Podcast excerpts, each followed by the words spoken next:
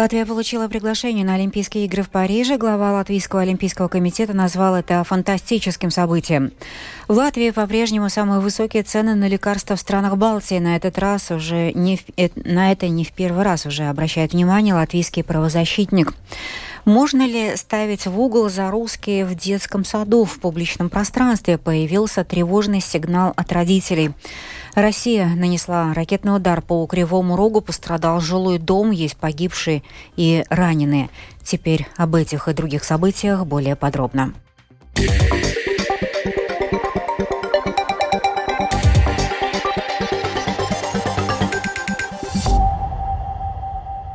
Министерство здравоохранения должно в середине августа подать правительству отчет о финансовой доступности лекарств. Омбудсман пришел к выводу, что цены на лекарства в Латвии в среднем выше, чем в других странах Евросоюза. А еще четыре года назад Совет по конкуренции заявил, что в Латвии действует самый невыгодный для потребителей механизм установления цен на лекарства в странах Балтии. С ростом цен деградирует страхование здоровья. Люди продолжают покупать страховки, но они с более низким покрытием. Несмотря на подорожание, спрос на полисы страхования здоровья остается стабильным. В отдельных случаях он даже немного растет. Однако снизилось покрытие полисов, то есть они оплачивают меньшее количество услуг, и людям приходится больше доплачивать самим. От подорожания полисов больше всего страдают лица с низкими доходами, которым трудно доплатить. Тему продолжит Михаил Никулкин. Спрос на приобретение полисов страхования здоровья остается стабильно положительным. Такую оценку дал глава Ассоциации страховщиков Янис Абашинс. Часть предприятий перестает покупать своим работникам полисы, но на их место приходят другие. Ja mēs skatāmies uz inflāciju un uz, uz polišu cenām, если мы посмотрим на инфляцию и на цены полисов, то там ситуация более сложная. Медицина – это та сфера, где большая или меньшая инфляция существует каждый год. Сейчас эта инфляция достаточно сильная. Существует своего рода любовный треугольник между клиентом, который хочет платить меньше и получать больше, страховщиком, который хочет заработать, и медицинским учреждением, которое тоже хочет заработать и вынуждено понемногу поднимать цены.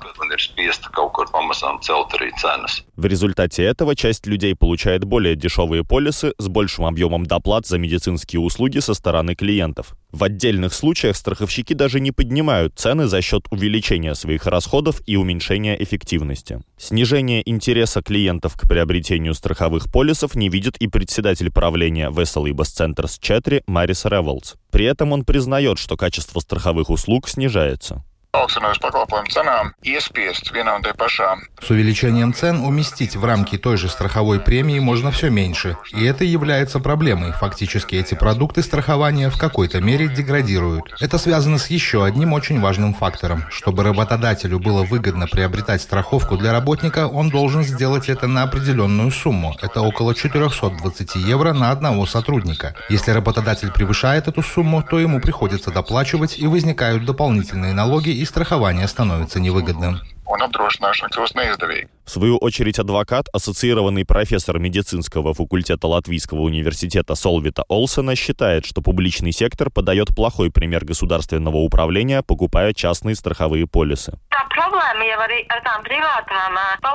Проблема с частными страховыми полисами заключается в том, что очень большая часть этих денег попадает не в большие центры с комплексным медицинским обслуживанием, а в частные медицинские учреждения, которые живут достаточно хорошо. Деньги не идут, например, в больницу Страдания или Восточную больницу, что нам действительно необходимо, а в какие-то поликлиники и остаются участников. Но мне не так важно, чтобы развивалась какая-то частная поликлиника. Мне очень важно, чтобы тогда, когда появляются серьезные дела, была большая больница, хорошо оборудованная и с достаточным количеством рабочей силы. Говоря о подорожании полисов, Олсона также упомянула классическую проблему. Люди получают меньше медицинских услуг, при этом сильнее всего это затрагивает менее состоятельных. Для клиентов с высокими доходами доплатить большую сумму не является такой уж большой проблемой. Михаил Никулкин, Эдгар Скупч, служба новостей Латвийского радио. В соцсети Facebook в тематической группе «Наши мамы» появился тревожный сигнал от родителей, которые жалуются на то, что их детей в латвийских детско- детсадах наказывают за то, что они говорят между собой на русском, сажают на стул подумать о своем поведении или даже грозят поставить в угол. Насколько это законно и что делать в такой ситуации, выясняла Светлана Гинтер. Рижанка Александра, мама пятилетнего ребенка, рассказала, что ее дочь вернулась домой в слезах и за ужином рассказала, что новая воспитательница несколько раз отругала ее за то, что в перерывах между занятиями она разговаривала с другой девочкой не на государственном, как принято в садике, а на своем родном языке – русском. Якобы звучали даже угрозы поставить каждую в свой угол, если такое повторится. Продолжает Александра. Сказанное Александрой озвучено диктором. Она ходит с полутора лет в латышский садик и на латышском говорит идеально – легко переключается с языка на язык, и я сама часто с ней говорю на латышском. С нашими воспитателями в группе никогда не было таких проблем. Но летом детей меньше, группы перетасовали, появилась другая воспитательница. Я вдруг узнаю, что моего ребенка за русский язык отругали и чуть в угол не поставили. Мать девочки, возмущенная этим фактом, в тот же день написала жалобу на имя заведующей детским садом. Женщина подчеркивает, что не против общения на латышском, но запрещает детям даже в перерывах между занятиями общаться на родном, считает перегибом. С этим согласна и зав. секции по правам детей Бюро главного правозащитника страны Лайла Гравера. Перемена в школе, да, или в перерыв между занятиями дети могут говорить между собой на родном языке, и за это нельзя наказывать.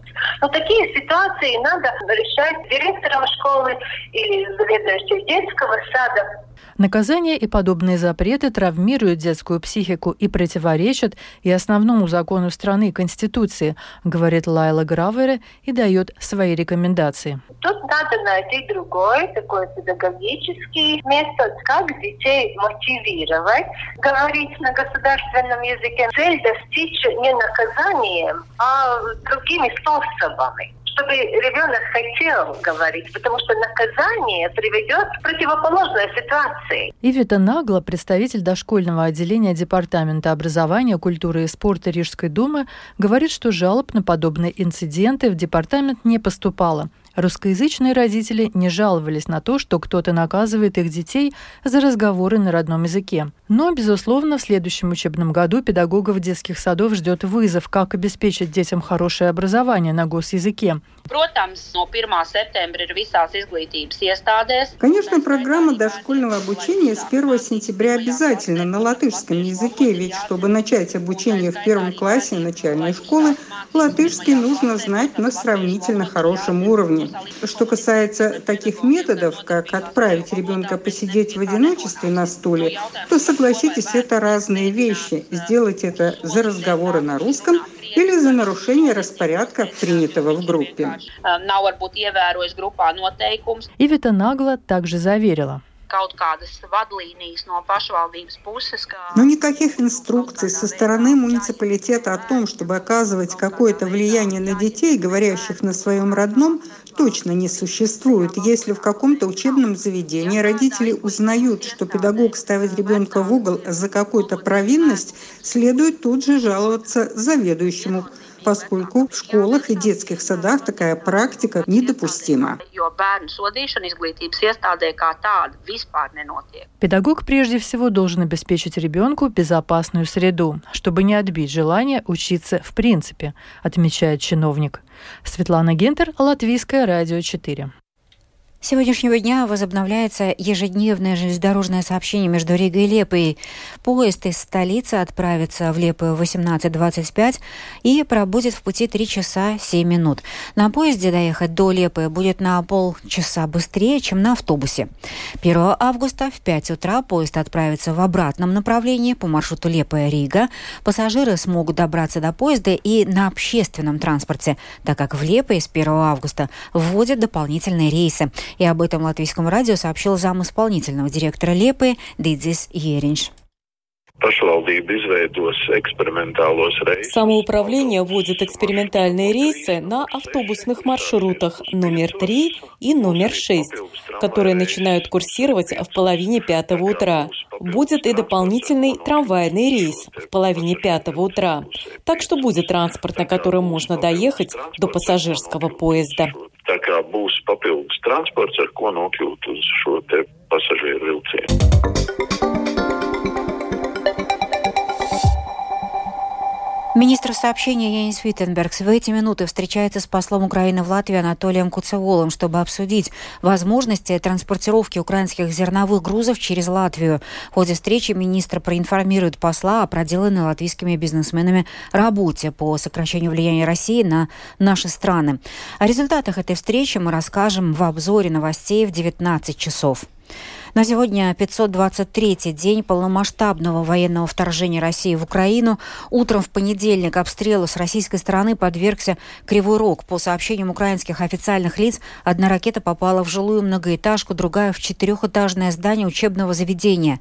31 а, пострадавший двое погибших с рваными и резанными ранами, переломами и минно-взрывными травмами. Среди раненых четверо детей, сообщил глава местной администрации. Российская армия снова била ракетами и по Харькову. В список уничтоженного в результате российской агрессии украинского культурного наследия внесен Одесский Спасо-Преображенский собор, а в Херсонском музее заявили о пропаже трех ценных картин Айвазовского – в Украину прибыла делегация ЮНЕСКО, чтобы обсудить проблемы, связанные с сохранением культурного наследия Украины. Подробнее об этом наш украинский корреспондент Оксана Пугачева.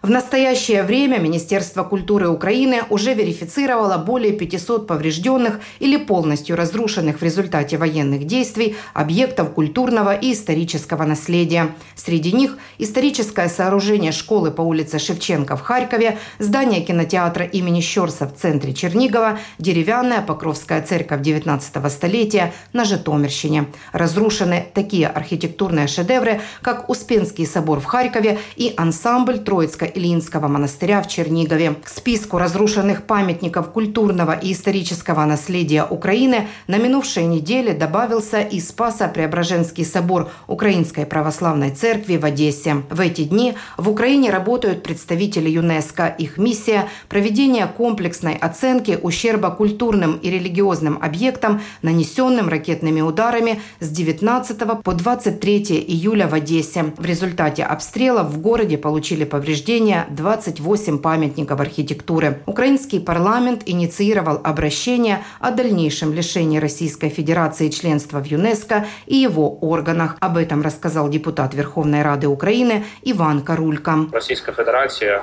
яка веде неспровокованную войну против Украины. Российская Федерация, которая ведет неспровоцированную войну против Украины, не брезгует ничем. Уничтожает то, что столетиями накапливала Украина, то культурное наследие, которое находится под защитой ЮНЕСКО. Если страна так поступает, то очевидно, что в международной организации, которая призвана защищать, охранять культурное наследие, ей просто не место. Стало известно о похищении из Херсонского художественного музея трех картин художника-мариниста Ивана Айвазовского. Всего за период оккупации из Херсонского художественного музея было похищено более 11 тысяч самых ценных экспонатов. Украина нуждается в усилении защиты своего культурного наследия. Хотя много работы уже сделано, в Украине не будут останавливаться, заверяет Ирина Констанкевич, заместитель председателя Комитета Верховной Рады Украины по вопросам гуманитарной политики. Э, сигнал ЮНЕСКО, ООН и світові про те, що коїться. Это сигнал ЮНЕСКО, ООН и всему миру о том, что здесь происходит. Эта работа на международном уровне и сделана уже немало, но нам нужно искать другие каналы, возможности возможности для того, чтобы усилить международное присутствие в этом вопросе. Согласно данных Минкульта Украины, по состоянию на 25 июля 2023 года убытки понесли 1605 объектов культурной инфраструктуры. из них более трети полностью разрушены. Оксана Пугачева, специальный украинский корреспондент службы новостей Латвийского радио.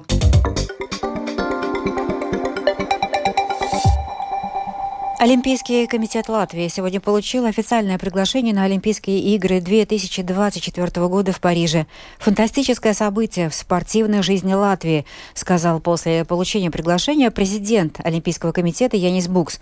А ранее глава Олимпийского комитета в интервью Домской площади выразил оптимизм по поводу участия в Олимпиаде латвийских спортсменов, сказал, что денег на их подготовку государство выделило достаточно. Латвийские спортсмены уже начали успешно проходить квалификацию для участия в Олимпиаде.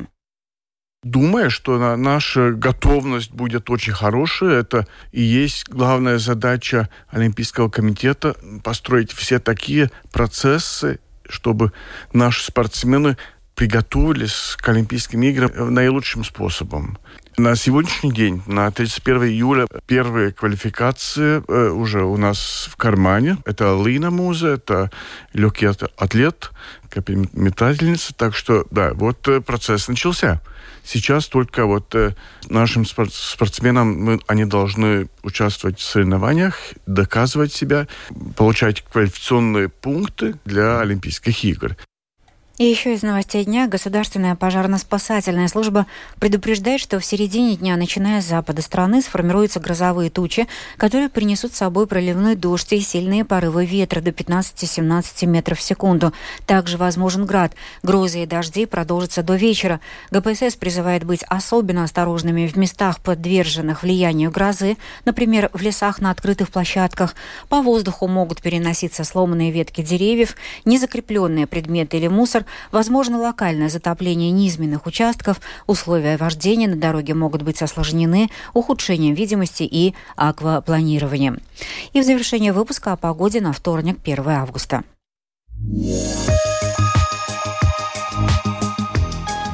В Латвии ночью ожидается переменная облачность. Местами кратковременный дождь, возможно, гроза.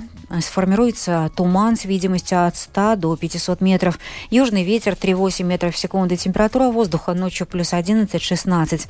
Днем по Латвии будет облачно местами с прояснениями. Дождь местами сильный, возможно грозы. Ветер южный, юго-восточный, порывами до 14 метров в секунду. Температура воздуха плюс 18-23. В восточных районах 22-25 градусов. В Риге переменная облачность. Будет идти дождь. Ветер южный, юго-восточный 3,8 метров в секунду температура воздуха ночью плюс 15-16 градусов, завтра днем 19-21. Медицинский тип погоды второй благоприятный. Это была программа «Сегодня» в 13.31 июля. Продюсер выпуска Марина Ковалева провела Юлия Михайловская.